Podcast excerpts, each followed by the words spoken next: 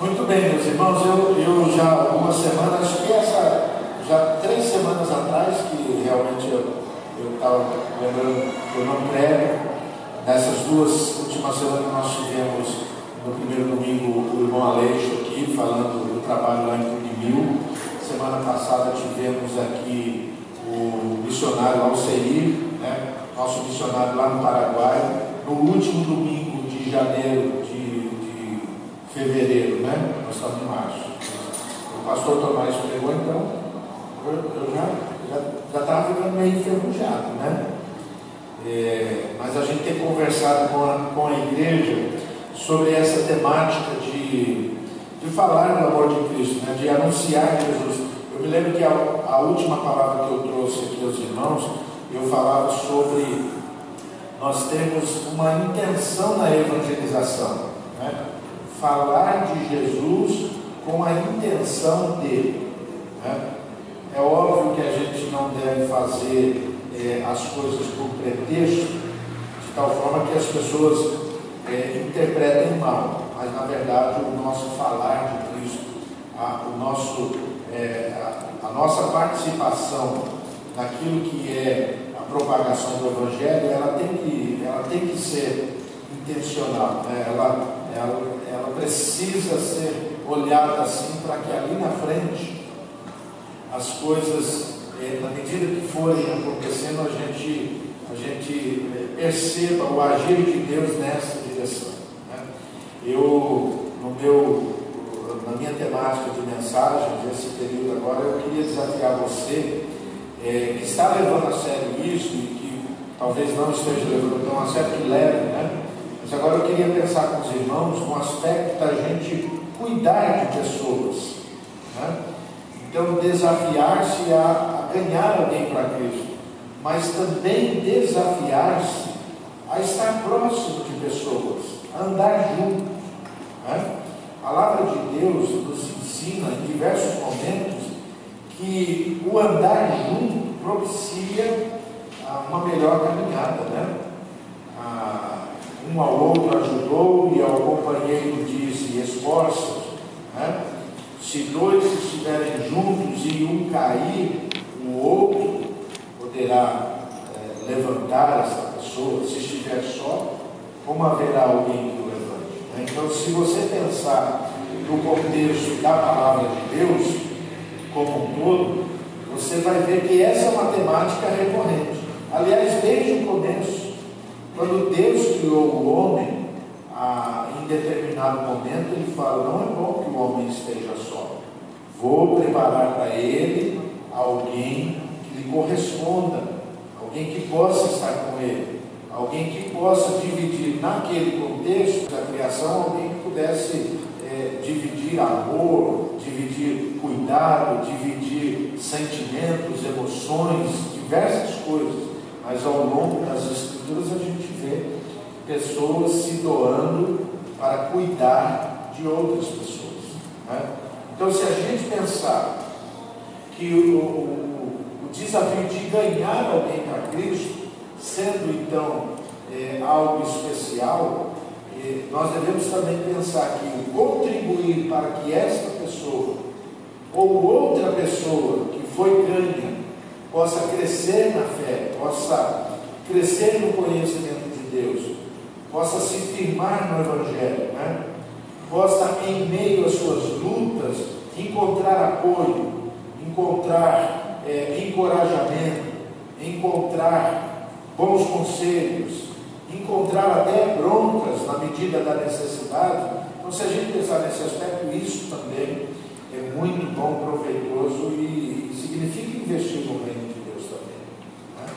a, o ato de, de falar de Jesus e ver alguém se, se convertendo não, não, não é o todo da questão.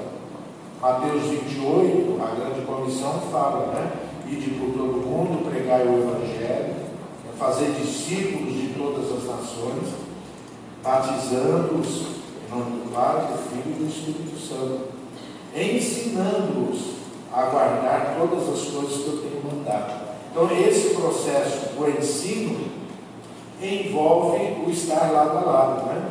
envolve o andar junto, envolve então de maneira geral esse aspecto de, de cuidar de pessoas. Eu queria pensar com os irmãos na relevância desse tema, na relevância deste assunto no nosso meio, inclusive porque nesse contexto que a gente vive, a individualidade é algo que está muito presente de forma geral no mundo. Né? Ah, ainda que exista um discurso, ou exista até por parte de alguns é, é, esse, essa maneira de viver na minha individualidade, eu não preciso de ninguém, ninguém é, tem nada a ver comigo, não é dono da minha vida, mas o reino de Deus, as coisas não funcionam assim. Né? Nós fazemos parte de um corpo, somos membros de um corpo, os membros estão interligados. O trabalho de um, a existência de um beneficia o outro, ajuda o outro. Né? A, a, a, o apoio de, de, de um órgão vai trazer resultado naquele outro órgão. Então, essa ideia de corpo, como reino de Deus, precisa ser pensado assim. E quando eu penso nessa temática de andar junto, né, de, de cuidar de alguém, é a primeira pessoa que vem na minha mente, talvez na sua também. É, aliás, deixa eu fazer uma pesquisa se vem na sua mente a pessoa que, quando eu penso em, em andar junto, em cuidar, sempre vem na minha mente. Né? Nesse aspecto, quem é um exemplo bíblico que vem na sua mente? De, de imediato, assim, quando você pensa em cuidar, em estar ao lado de alguém, em andar junto com essa pessoa. Lembra de alguém? Pode falar se você lembrar. Esse é bom. Ó, Paulo, a, Ruth Noemi. Quem, eu ouvi uma vozinha masculina ali no fundo. Paulo e Silas. A, a, a menina que falar de Paulo aqui. Que, quem? Desse lado aqui, ninguém lembra? Hã? O Nelson tem voz de narrador. Espírito Santo. Óbvio, Nelson, relembrado. Esse aí deveria preceder, obviamente, o que eu, o sempre vem na minha mente, né? Mas é, é, uma pessoa que sempre vem assim é, é Barnabé. Aliás, o Paulo, o Paulo e Silas, né, ele foi diretamente influenciado, cuidado por Barnabé. E, irmão Neto, eu não tenho a menor dúvida de que o Espírito Santo estava sobre a vida desse homem, que, aliás, né, a, a, o Evangelho de Lucas é nos apresentado como um homem cheio de fé, de temor a Deus, né, cheio do Espírito Santo de Deus. Então, quando eu penso em alguém andando junto com alguém, investindo na vida de alguém, fortalecendo alguém na caminhada cristã, Barnabé é uma referência. Né? Talvez não venha a sua, mas a minha sempre, eu, eu uso isso como exemplo. Né? Ah, eu queria que você abrisse a sua Bíblia em Atos capítulo 15. Eu queria ler um texto aqui para a gente começar a olhar para Barnabé como um encorajador, como alguém que se dispôs a investir na vida de outra pessoa de uma maneira especial, e isso foi ah, uma bênção. Isso trouxe um resultado esplêndido para a igreja, ah, que a palavra de Deus nos apresenta ali nas primeiras narrativas e serve para nós como referência. Né? Atos 15, finalzinho do capítulo 15, vai dizer assim, ó, versículo 36. E algum tempo depois, Paulo disse a Barnabé, os dois eram companheiros, estavam andando juntos há anos já. Não sei o período exato aqui, mas praticamente desde a conversão dele, de Paulo, né? Mas Paulo disse a Barnabé: Voltemos para visitar os irmãos em todas as cidades onde pregamos a palavra do Senhor para ver como estão indo. Barnabé queria levar João, também chamado Marcos, mas Paulo não achava prudente levá-lo, pois ele, abandonando-os na Panfilha, não permaneceram com eles no trabalho. Tiveram um desentendimento tão sério que se apartaram. Barnabé, levando consigo Marcos, navegou para Chipre, mas Paulo escolheu Silas e partiu, encomendado pelos irmãos à graça do Senhor. Passou então pela Síria e pela Cilícia, fortalecendo as igrejas. Esse é um texto importante, irmãos, para nós olharmos para estes dois personagens e outros que fazem parte aqui da cena. Os principais aqui, Barnabé e Paulo, ou ah, conhecidos por alguns né, relacionados ao seu passado, Saulo, e fala de Marcos e fala de Silas, dois companheiros também na tarefa de, é, é, de levar o Evangelho adiante.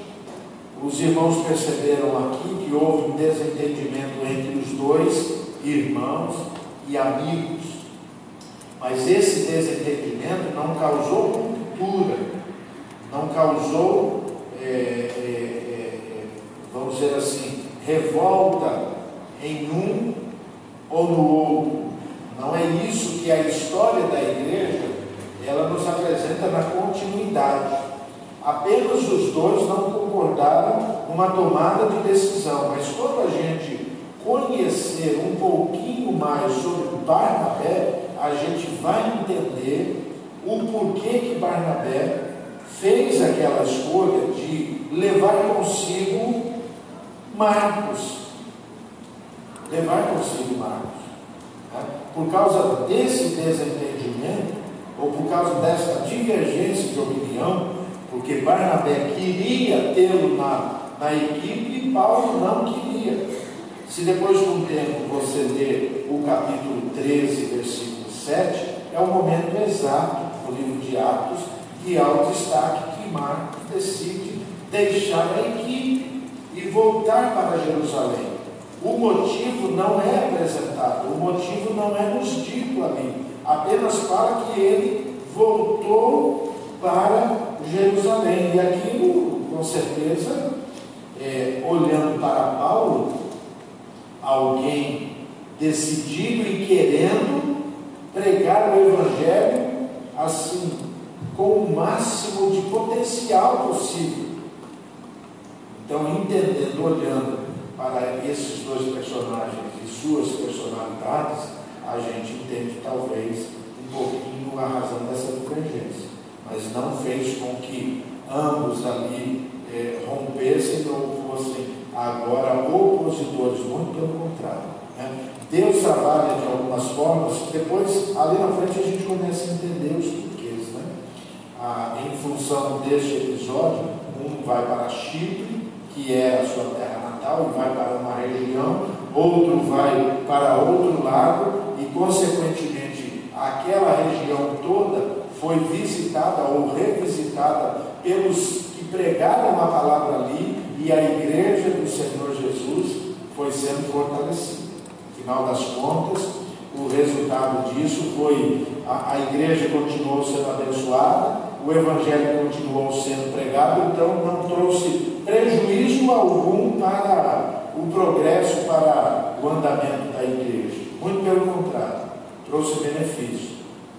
Ah, o ponto é, é, mais, é, vamos dizer assim, especial nisso é que pouco mais adiante, meus irmãos, ah, quando Paulo está no finalzinho da sua vida, quando Paulo escreve a Timóteo, né, a sua segunda carta, Paulo faz menção a Marcos.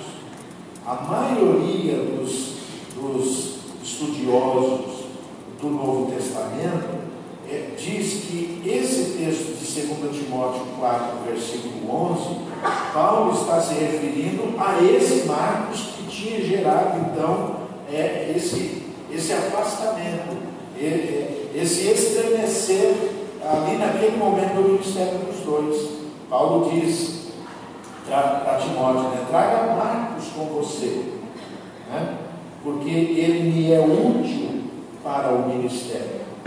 Então, há uma, uma ligação direta desse pedido de Paulo a que trouxesse aquele personagem, porque depois de um tempo ele percebeu, Paulo percebeu ah, o valor desse moço, né, que talvez por algumas razões particulares não continuou naquela primeira viagem missionária daqueles dois homens. Né? Mas para a gente pensar um pouquinho sobre então Barnabé, na verdade, meus irmãos, a gente tem que correr a, as páginas do livro de Atos. Aí eu queria convidar os irmãos, então, para um rápido exercício aqui, aonde vai aparecendo a, a, o Barnabé. Na verdade, a primeira referência é dele vem em Atos capítulo 4, quando a igreja ela estava naquele momento gostoso ali em Jerusalém, a igreja crescendo, a igreja se fortalecendo. Já existia assim é, perseguição aos apóstolos, a, a também os primeiros cristãos que ali estavam, mas na linguagem de Lucas, ou na narrativa de Lucas, não era ainda aquela perseguição ferrenha, forte, a ponto de esparramar o povo de Deus. Né? As autoridades estavam ali preocupadas com todo aquele movimento e com tudo o que estava acontecendo. Então, Atos 4, versículo 32, vai nos dizer que da multidão dos que creram, uma era a mente e um coração, ninguém considerava unicamente sua coisa alguma que possuísse, mas compartilhavam tudo o que tinham. Com grande poder, os apóstolos continuavam a testemunhar da ressurreição do Senhor Jesus, e grandiosa graça estava sobre eles. Que momento especial na vida da igreja, né? Não havia pessoas necessitadas entre eles pois os que possuíam terras ah, ou casas as vendiam, traziam o dinheiro da venda e o colocavam aos pés dos apóstolos, que distribuíam segundo a necessidade de cada um. José, um levita de Chipre, a quem os apóstolos deram o nome de Barnabé, que significa encorajador, vendeu um campo que possuía, trouxe o dinheiro e colocou aos pés dos apóstolos. O Barnabé era um convertido a Deus. Aparentemente, ele não era convertido ali naquele contexto da igreja. Ele já era convertido um pouco antes, mas talvez convertido ao judaísmo. Esta expressão vai nos dizer que ele era um levita. E o levita, ela é, é, essa expressão é relacionada ao Antigo Testamento de pessoas que é, é, é ligadas né, à religião judaica tinha a, a, a, sua raiz de nascimento na tribo de Levi. Então era uma pessoa conhecedora das coisas de Deus. Né? E talvez vivenciando naquele momento, todo aquele contexto do, do, do ministério de Jesus, é, das coisas que ele fazia, que ele ensinava, das coisas que é, é, ele presenciava. Talvez a presença de Barnabé no cenário é, bíblico é, é nos apresentada aqui, mas talvez já vinha é, dessa etapa do ministério de Jesus. Quem sabe ele não era daqueles que estavam próximos a Jesus, né? daqueles 120 que no primeiro capítulo do livro de Atos fala que estavam aguardando o cumprimento da promessa da chegada do Espírito Santo. O fato é que nesse momento o texto nos diz que este homem, sem falar dele diretamente, mas ele estava com o seu coração, com a sua alma, com a sua vida totalmente rendida a Jesus, o seu Salvador, a ponto dele participar daquele mover de e ver as pessoas abençoando a vida das outras, vendendo as suas propriedades. Ele fez aquilo por amor a Deus, por gratidão a Deus, por entender o que estava acontecendo ali, é, já era algo assim especial da parte de Deus. Os apóstolos deram a ele um apelido, né, um nome, o nome de Barnabé, que na versão da NVI traduz como encorajador. Na maioria das versões, talvez se você tiver uma versão diferente da NVI, vai aparecer que é, Barnabé, é, que significa filho da consolação.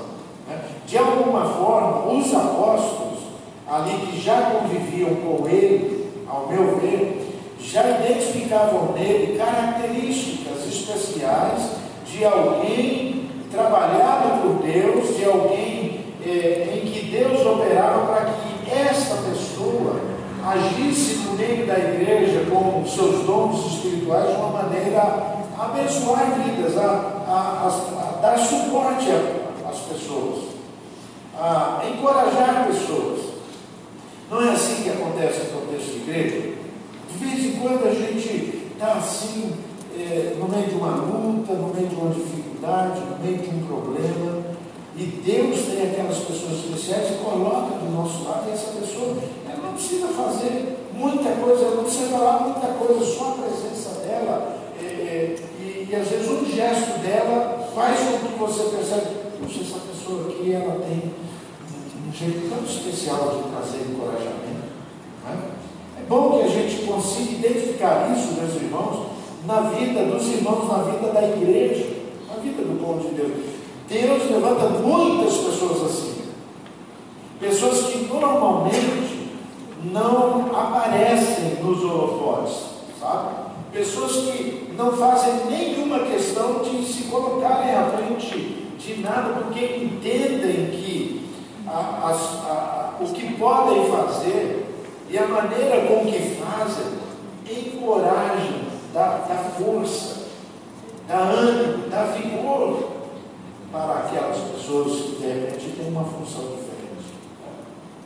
Ao longo do, do, desse período todo que Deus tem me dado para pastorear igrejas, né, eu tenho percebido assim inúmeras pessoas, inúmeras, pessoas que mesmo sem falar muito, mesmo fazer muitas coisas, mas que se colocam do lado e apoiam, e encorajam e, e, e, e olham para você e falam, estou contigo, vamos e ora. E assim, Barnabé, aparentemente, ele tem isso nele. É, essa era uma característica. Como é que os apóstolos iriam dar a ele um nome especial se não o conhecessem? Se fosse algo só daquele momento ali, não. Provavelmente essa convivência já vinha de um por isso eu penso que, embora não seja citado, ele já, ele já anteriormente já tinha se convertido a Cristo, já estava andando com, com, com os discípulos, com os apóstolos, já entendia é, é, o amor de Cristo, essa obra maravilhosa que ele estava fazendo. E a igreja foi, foi crescendo, a igreja foi se desenvolvendo, e aí vai aparecer de novo na conversão de Paulo, ou de Saulo, no capítulo 9, do livro de Atos. Né? Você, não vou repetir a história aqui, mas você sabe que Paulo estava indo para Damasco com alguns outros homens para trazer de lá cristãos, pessoas que se diziam convertidas, pessoas que testemunhavam em nome desse Cristo. Paulo, ou Saulo, ele era um perseguidor. Aqui a perseguição da igreja tinha aumentado significativamente. E ele vai com carta branca para trazer quantos eles pudessem trazer, mas ali naquele caminho Paulo se converte. Você sabe, ele, ele tem uma experiência pessoal com Cristo, a sua vida agora não é mais a mesma. E aí então começa uh, o ministério de Barnabé. Né? Ali, ainda quando ele estava em Damasco, ele permaneceu durante um tempo ali pregando o Evangelho, segundo o que Lucas narra para a gente. Né? Ele, no versículo 19, diz que Saulo passou vários dias com os discípulos em Damasco, logo começou a pregar nas sinagogas que Jesus era o Filho de Deus. Todos os que o ouviam ficavam perplexos e perguntavam: não é ele o homem que procurava destruir em Jerusalém aqueles que invocavam este nome? Será que esse camarada não está com alguma artimanha, com algum, a, a, alguma mentira, querendo nos enganar e depois vai nos levar é, presos, vai destruir a nossa, a nossa vida? E, e aconteceu isso lá, a ponto das pessoas lá em Damasco quererem tirar a vida de Paulo. Paulo volta para Jerusalém, como o texto diz, né? Ah, versículo 23 fala que decorrido muitos dias, os judeus decidiram de comum acordo matá-lo, matar Paulo, mas ele ficou sabendo do plano deles. Dia e noite eles vigiavam as portas da cidade a fim de matá-lo. Mas os convertidos ali é, alertaram Paulo para que voltasse para Jerusalém, não ficassem ali. O versículo 26 diz então que Paulo chegou a Jerusalém Olha só a Paulo chega em Jerusalém, ele sai de Jerusalém dias atrás, meses atrás, para ir a Damasco e trazer gente pelo pescoço para expor ao ridículo e até soltar-se matar. E agora ele chega em Jerusalém convertido. Agora já pregando em nome de Jesus. Quando chegou em Jerusalém, tentou reunir-se aos discípulos mas todos estavam com medo dele, acreditando que, ou não acreditando que fosse realmente um discípulo. Aí, então, Barnabé, Barnabé o levou aos apóstolos, né? ah, e lhes contou como no caminho Saulo vira o Senhor, que lhe falara, e como em Damasco lhe havia pregado corajosamente nome de Jesus. Vamos, Barnabé entrou na cena. Saulo convertido, ele chegou. Irmãos, glória a Deus, a paz do Senhor. Todo mundo é, parecia que um coronavírus, né? Não, ele tem que ficar longe da gente. Esse camarada aí, ele é um intruso, ele não ele, não, vamos nem, nem chegar perto dele. Esse homem aí é um enviado não de Deus. E, e Barnabé um homem cheio de sabedoria, da, do temor de Deus. Ah, certamente Deus usou a vida dele, ele se aproximou de Paulo, aproximou dos apóstolos. Gente, peraí, já conversei com esse camarada. O que aconteceu com ele, ah, coisa do Senhor. O que aconteceu com esse homem não é coisa comum. Nós precisamos crer no poder de Deus. Vocês estão vendo o poder de Deus que transforma os pecadores? Vocês, vocês acham que Deus não podia transformar esse homem e fazer dele um dos seus é, pregadores? Não é isso que vocês pregam? Eu fico pensando na, na interferência de Barnabé. Né? Ele, não, ele não tem a, a, a personalidade de se impor, ele é um encorajador. Ele, ele é alguém que está ao lado, é alguém que, que quer colocar alguém para cima, para frente. Ele não é aquela pessoa mandona, ele, ele, ele é aquela pessoa amável, simples, que convence é, é, de uma forma especial, não erguendo a voz. Meus irmãos, a partir de hoje vocês vão ter que engolir aqui, né? Vai ter que engolir esse aí. Não.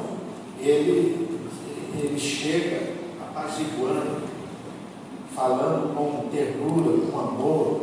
Meus irmãos, que Deus está fazendo coisa impressionante, mudou até a vida desse que queria matar, desse que queria prejudicar mais agora. Ele é pregador, ele é sério, ele ora, ele chora, ele clama a Deus, ele está disposto a dar a vida pelo Evangelho nós vamos perder essa oportunidade.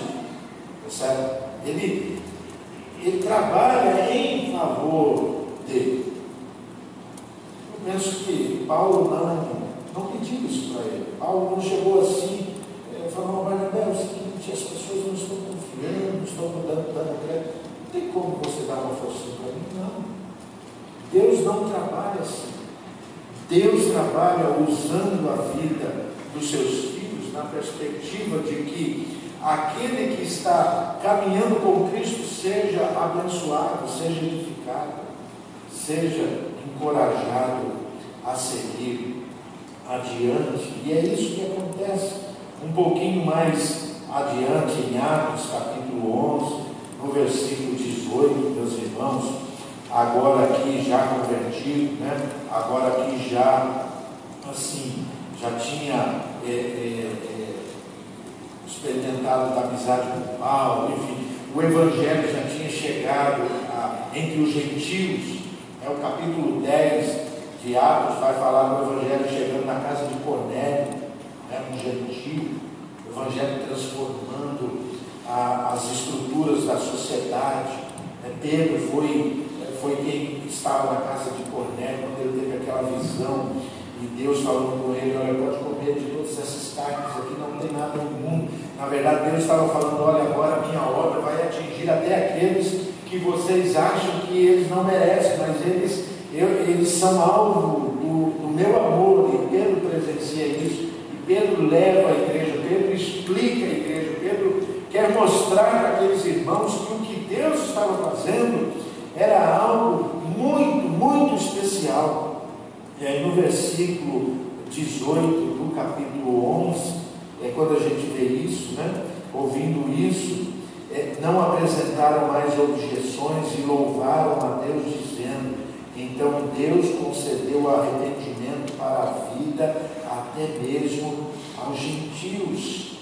Né? Então, depois da defesa de Pedro. Mas olha só que coisa interessante. Os que tinham sido dispersos, versículo 19, por causa da perseguição desencadeada com a morte de Estevão, chegaram até Fenícia, Chipre e Antioquia, anunciando a mensagem apenas aos judeus.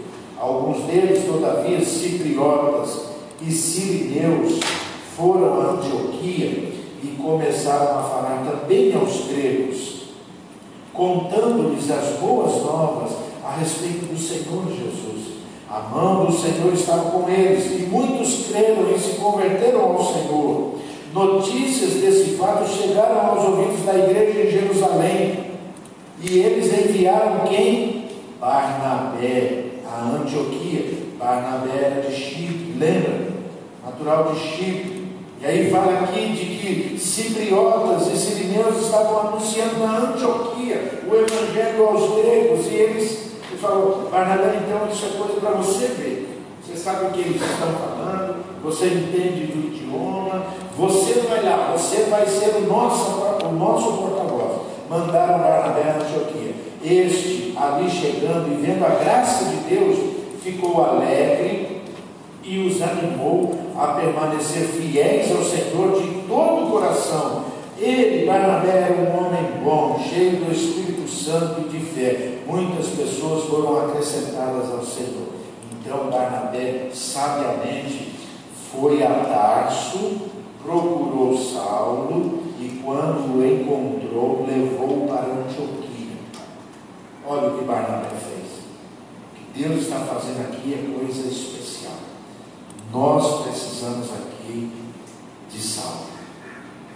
Meus olhos a vida dele aqui no nosso meio. Lá ele já tinha sido apresentado aos apóstolos, já estava tendo um trânsito meio, vamos dizer assim, fluente entre eles, pregando o Evangelho. Paulo eh, eh, já tinha passado aquele período em que ele tinha ido para a Arábia, já tinha se passado anos aqui. Mas o Barnabé vai, então, naquele momento que ele está em Antioquia, ele busca falou, Saulo, agora nós vamos trabalhar juntos. Nós vamos caminhar juntos aqui. Nós vamos evangelizar a partir desse lugar aqui.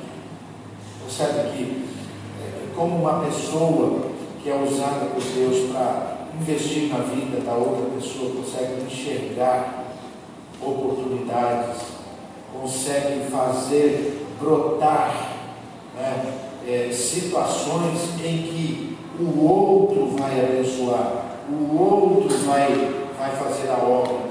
O, é uma visão de reino, meus irmãos. É uma visão de igreja.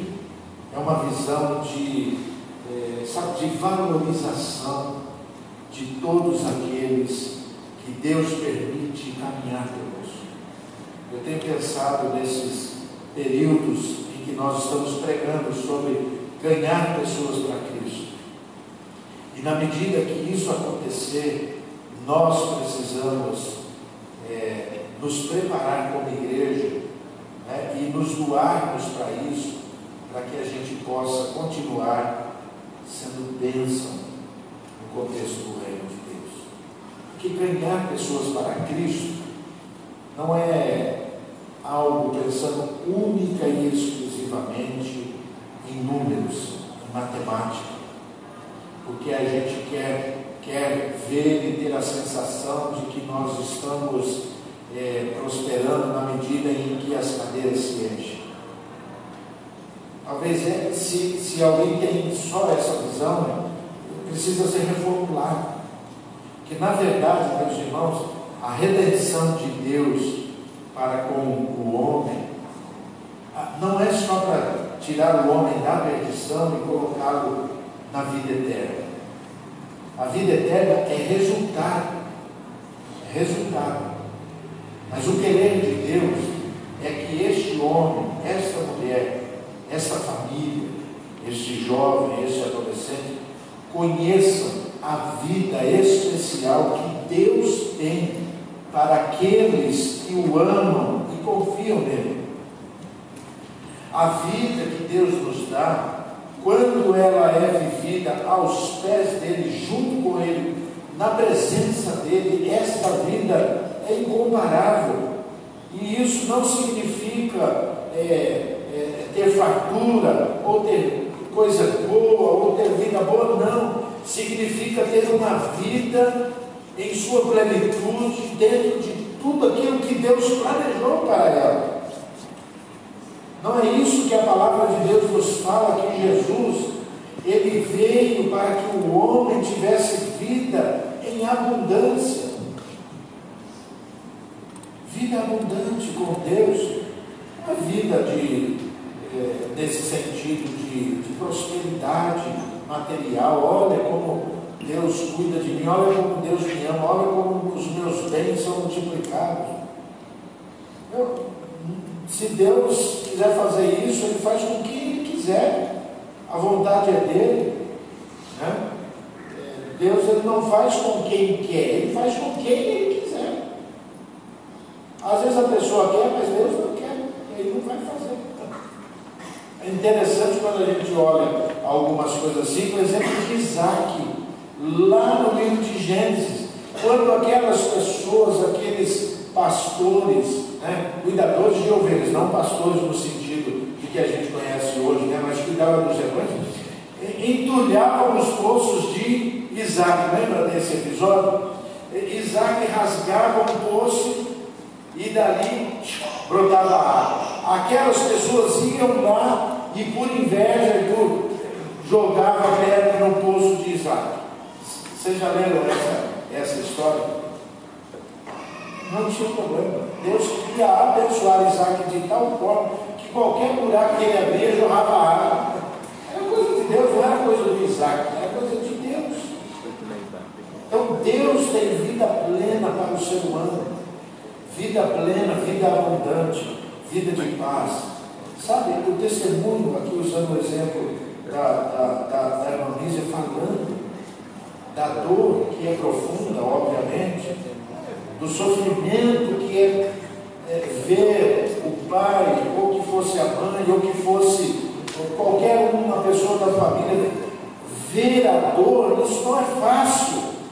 Mas a vida abundante que Deus tem para nós é que dá suporte para a gente passar por momentos assim, ou até piores, ou até piores, e sobreviver na alegria do Senhor, cantando, exaltando, é, investindo no reino dele, vida abundante para que a vida seja significativa. E quando a pessoa entende isso, ela entende que essa abundância não tem um fim nela mesma, essa abundância de vida, é para que isso seja repartido com as pessoas, é para que isso alcance outras pessoas, tanto no contexto daquilo que é a evangelização, quanto no contexto da coletividade agora da igreja, do povo de Deus, de pessoas que vão a, se achegando, de pessoas que vão se aproximando e precisam mesmo de gente do lado para orar para animar essas pessoas, para andar junto com elas, para se preocupar com elas, porque ali fora, muitas vezes as pessoas não, não recebem esse carinho, não recebem esse cuidado, esse amor, estão batalhando, estão guerreando, estão sofrendo, e, e quando elas conhecem a Cristo, é, Cristo já tem um monte de gente que pertence a Ele, que Ele fala assim, ó, sua família agora, para vocês se fortalecerem. A igreja precisa estar atenta a isso. A igreja é, ela precisa estar aberta a isso. Isso não só a novos convertidos, pessoas que se convertem, mas as pessoas que estão ao nosso redor, ao povo de Deus, a igreja de Jesus. Há um ano, dois anos atrás, nós pregamos aqui numa temporada na igreja sobre uns aos outros, a mutualidade, a importância desta temática, de sermos bênção, de sermos amáveis, de sermos suporte encorajadores, cada um da sua forma, da sua maneira, mas a importância disso. Então, novamente, a gente precisa relembrar essa temática à luz de um exemplo como esse de um homem que não apareceu muitas vezes, que não foi dado a ele o título de apóstolo, ele não requereu para si esta nomenclatura, ele não exigiu para ele nenhuma patente espiritual, ele era simplesmente Barnabé. Né? Nome que às vezes a gente pode até usar, é, se não souber o que significa, em tom pejorativo com as outras pessoas, como se fosse um caipirão, né? No nosso meio não tem nenhum Barnabé, mas quando você pensa em Barnabé, sempre pensa caipirão, uma pessoa assim, né? Mas não, uma pessoa de Deus, suporte, um homem que olhar e fala, ele precisa de apoio. Se eu não ajudar, eu vou errar comigo e vou errar com meu Deus. Eu vou abençoar a vida dele. Vem cá, te apresentar aqui para os grandões aqui, e como você é sábio, é, é conhecedor, você vai junto com eles. E foi. E saiu de cena e continuou a sua, e continuou a sua obra de encorajamento aonde quer que ele estava, aonde quer que ele passava. Aí eu quero chegar, meus irmãos, no ponto para a gente encerrar aqui, do desentendimento deles. Naquele momento. Né? Isso aqui não é, não é para supervalorizar o, a, esse episódio, não, porque mais um sim. Mas percebam que Paulo tem uma personalidade assim, é, direta. Paulo pensa naqueles caras assim, que ele não tinha muito carinho, o negócio dele era, na, era, era no cajado mesmo. Com Paulo, né, com, com respeito a alguns personagens assim, com Paulo era pau é pau, pedra é pedra. Tem conversa comigo não. Quer, quer, não quer, some daqui. Eu tenho essa impressão. Não é que ele era sem amor, mas era o jeitão dele. Paulo era duro. Ele errou, o problema é dele. Ele, ele que abandonou a gente, ele que continue andando nos caminhos dele. Foi a escolha numa personalidade assim. E aí eu não quero dizer que ele estava errado ou o outro estava certo. São reações, meus irmãos, que como homens nós temos. E como pessoas nós vivemos. Né? Mais tarde, o Paulo não fala assim em outro momento ele fala assim, ah, eu orei para Deus que lá de mim, espinho na carne, Deus falou para mim, ó, a minha graça te basta. Quem sabe o espinho na carne? Alguns falam que Paulo era gago, alguns falam que Paulo tinha um, defeito. Eu não penso nada disso, eu penso que Paulo ele tinha uma personalidade daquelas explosivas que e ele fala, Deus, muda, muda minha mente, porque eu, eu, eu, eu dou muita patada nas pessoas preciso mudar o meu jeito. E Deus fala, não, eu te quero assim.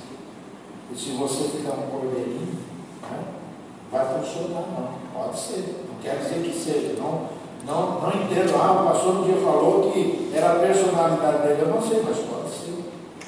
E Deus falando, Paulo, confie em mim, eu estou trabalhando na sua vida. Eu te uso dessa forma. Então, nesse desentendimento, Paulo fechou as portas para João Marcos, o Barnabé, como era um cara encorajador,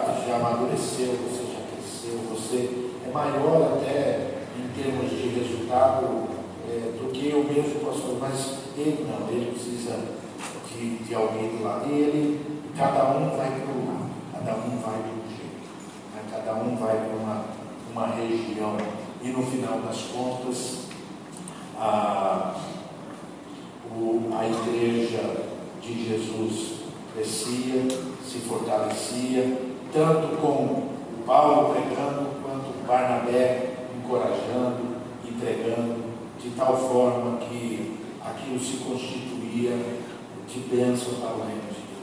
Meus irmãos, que nós possamos estar com o nosso coração aberto para isso. Talvez há pessoas no nosso meio que está, estão precisando assim de, de um Barnabé ao lado, uma pessoa, de um encorajador, de uma encorajadora, de alguém que possa colocar o ombro do lado e falar assim, vamos caminhar junto, posso ser útil para você, de perceber que às vezes né, a, a, a vida não sendo fácil para ninguém, tanto é, é, falando materialmente quanto também espiritualmente, né, sabendo disso, sabendo que o diabo, nosso adversário, ele anda ao nosso redor, sabendo que a estratégia do inimigo é de enfraquecer a igreja, é de enfraquecer os discípulos, é tirá-los do centro da vontade de Deus. Se você olhar para o seu lado, olhar para esse irmão, para essa irmã, pode saber, pode saber, você olhar para mim, eu olhar para você, nós podemos compreender sem, assim, sem a menor dúvida de que estas pessoas, o inimigo, está eh, trabalhando para que haja decepção, para que haja enfraquecimento, para que haja desinteresse, para que haja, sabe, afastamento, para que, é, é, para que não o poder de Deus não se manifeste, para que a vontade de Deus não seja conhecida, para que o poder de Deus não transforme ninguém, para que a igreja continue na sua mesmice, para que aquele povo continue na sua rotina sem nenhuma perspectiva, sem nenhuma mudança. Se você olhar para alguém do seu lado, seja mulher, seja homem, seja rico, seja pobre, seja novo, seja velho, seja bonito, seja feio, tenha uh, o coronavírus, ou tenha um coronavírus, não, essa pessoa, ela precisa de apoio, ela precisa de oração, ela precisa de ajuda, ela precisa de cuidado, ela precisa de solidariedade, ela precisa de, de bênção na vida, ela precisa de encorajamento. Nós precisamos pensar assim, agir assim. Às vezes a gente vê e fala, ah, aquela pessoa, nossa, faz tempo que aquela pessoa não vem na igreja. Aí às vezes aquela pessoa vem na igreja depois de três meses. A pessoa já vem assim com aquela vergonha que ela, nossa, que luta que ela está tendo, ela não teve força, ela não soube como lidar, se afastou da igreja, mas naquele dia Deus falou no coração dela, ela se encher de vigor, eu vou, eu vou. Aí a pessoa chega, a porta já aquele medo, aí vem aquela voz, até que enfim, hein? Até que enfim resolveu aparecer, a Margarida resolveu aparecer, né? Aquela música, sabe, apareceu a Margarida, não a Margarida, a irmã nossa, mas tem aquela música, né? Até que enfim, deu ar da graça, hein? Já estava pensando em sugerir botar uma comissão lá na, na, sua casa. Essa pessoa, ela murcha mais ainda, né? Ela só. Aí chega o outro e fala assim, ó, oh, quem apareceu aqui? É que enfim é miserável. Aí, quer dizer, não, às vezes aquela pessoa está precisando é, de uma pessoa ao lado cheia do poder de Deus, cheia da sabedoria de Deus, cheia do entendimento, com um olhar de Barnabé, e falar assim, que bom que você estava morrendo de saudade. Fiquei muito feliz. Posso te dar um abraço? O coronavírus já foi erradicado. Posso te dar um abraço? Você dá um abraço. Você dá um beijo. Né? Ah, quando não tiver na nossa vida, vamos andar com crachazinho assim, estou sem coronavírus, né? Aí para a pessoa poder andar. Quanto tempo? Como é que anda a sua vida, meu irmão? Família, como é que vai? Às vezes naquele período já atravessou perdas, dúvidas, dificuldade. E quando ele olha ali e fala, puxa, que coisa boa. Né? Não, a minha vida não tem sido fácil. Mas vamos caminhar junto, a minha também nunca foi fácil. A minha também nunca foi fácil. Aí você pode usar da, da, de, da graça de Deus sobre a sua vida, que é abundante, falar, nunca foi fácil. Mas Deus tem me sustentado até hoje. Se eu te contar, senta aí. E aí você começa a contar algumas coisas suas e vai repartindo. Quando vê essa pessoa está encorajada, está vindo aos cultos, está agora trazendo a família. É assim, irmãos.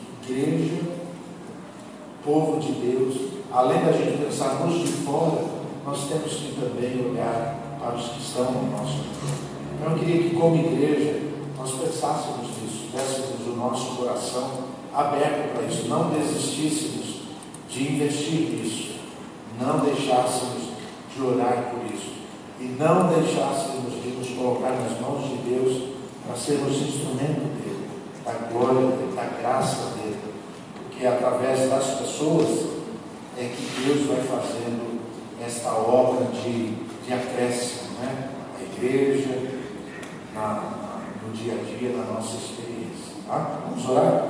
Encerrando aqui esse nosso momento, quero colocar a sua vida diante de Deus, a nossa vida diante de Deus, né? Queria que você se voltasse para o Senhor agora, no seu particular, e falasse, Deus, eu quero ser bênção nas tuas mãos. Eu quero poder alcançar alguém que não conhece o teu amor estrategicamente. Eu quero fazer isso intencionalmente.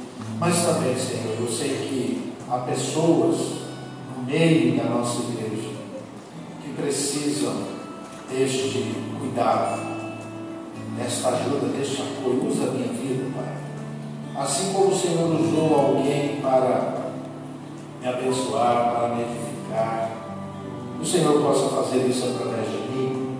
Abra espaço, abra os, os meus olhos para que eu possa ver, possa enxergar, eu possa me preocupar, eu possa me entregar e doar para edificar, para levar aquele irmão, aquela irmã a experimentar esta vida em abundância na tua presença.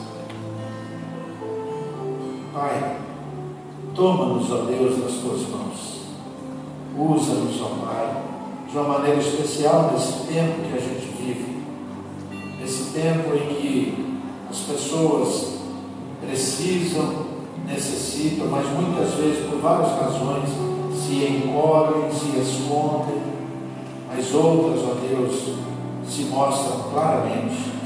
E nós queremos pedir ao Senhor, tira dos nossos olhos, dos nossos corações, tira de nós qualquer coisa que impeça da gente ver isso, da gente olhar para isso e da gente se aproximar de alguém com interesse sadio de abençoar, de edificar, de encorajar, para que aquela vida frutifique, para que aquela vida esteja na tua presença, para que o teu reino cresça, para que a tua glória seja manifestada.